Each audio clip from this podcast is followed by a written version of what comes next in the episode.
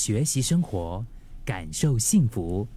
克敏的十一点这一刻，现在很多的地方就是旅游这个都开放了哈，尤其是在各大的一些旅游展呢，我们都会看到人潮汹涌的，就是很多的朋友已经开始规划着要去哪里哪哪里玩呐，要怎么样买机票啊。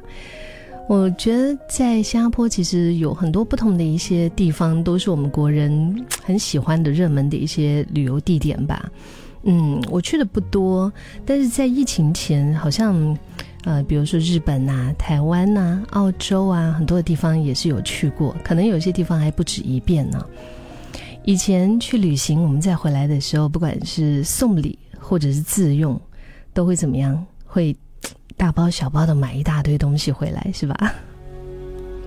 然后买的时候呢，就会总会觉得说：“哦，这个好好用，哎呀，那个有好多人推荐。”而且就是一种，你就觉得过了这个村就没有这个店的那种感觉。你现在不买啊，那错过了，可能以后就没有机会再买得到了。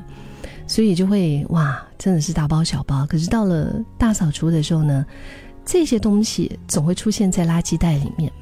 我还记得在很多年前，我去香港迪士尼乐园，然后还有去马来西亚的 Legoland，哦，就是类似这些，或者是美国的那个啊，那个叫做什么，我忘记了，反正它不是迪士尼。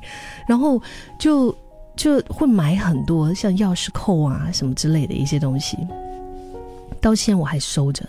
有一大堆的香港迪士尼乐园的，那个时候是香港迪士尼就刚开幕的时候嘛，我那个时候去那边工作，就是有一点像旅游大使这样子的身份，所以当时就觉得很有纪念价值啊，就买了很多，但是有送礼啊，自己还收了很多，到现在还在收着，都怕有十五二十年了，哎，然后呢？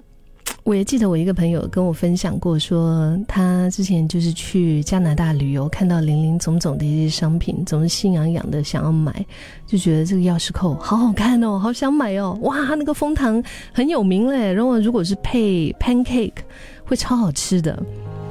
那以前他可能大概就会不加思索的马上就买了，但现在呢，他会把它看着看着想了很久，然后他又把它放回去。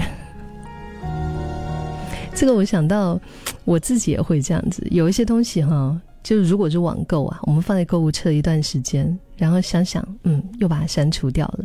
有一些东西放进购物袋里面，然后我们绕个两圈之后呢，在这绕两圈的同时，我们心里面也在琢磨着：我真的需要它吗？然后可能最后我们就会把它放回原位，对吧？长大了以后，我想其中一种成长。就是越来越看清自己。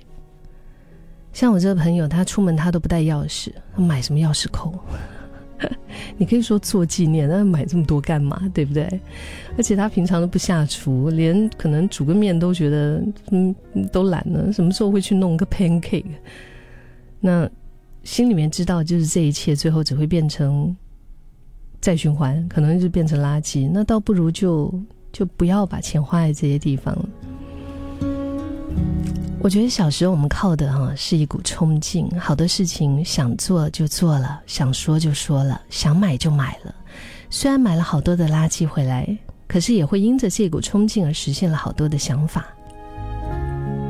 那长大了，我们多了深思熟虑，不过反过来说，其实也是多了一丝优柔寡断。就在做一件事之前，要想好久好久。你看，像我，如果换做今天的我哈，可能我就没有勇气来踢馆了。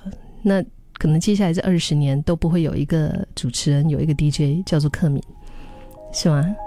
甚至可能我都不会人在新加坡。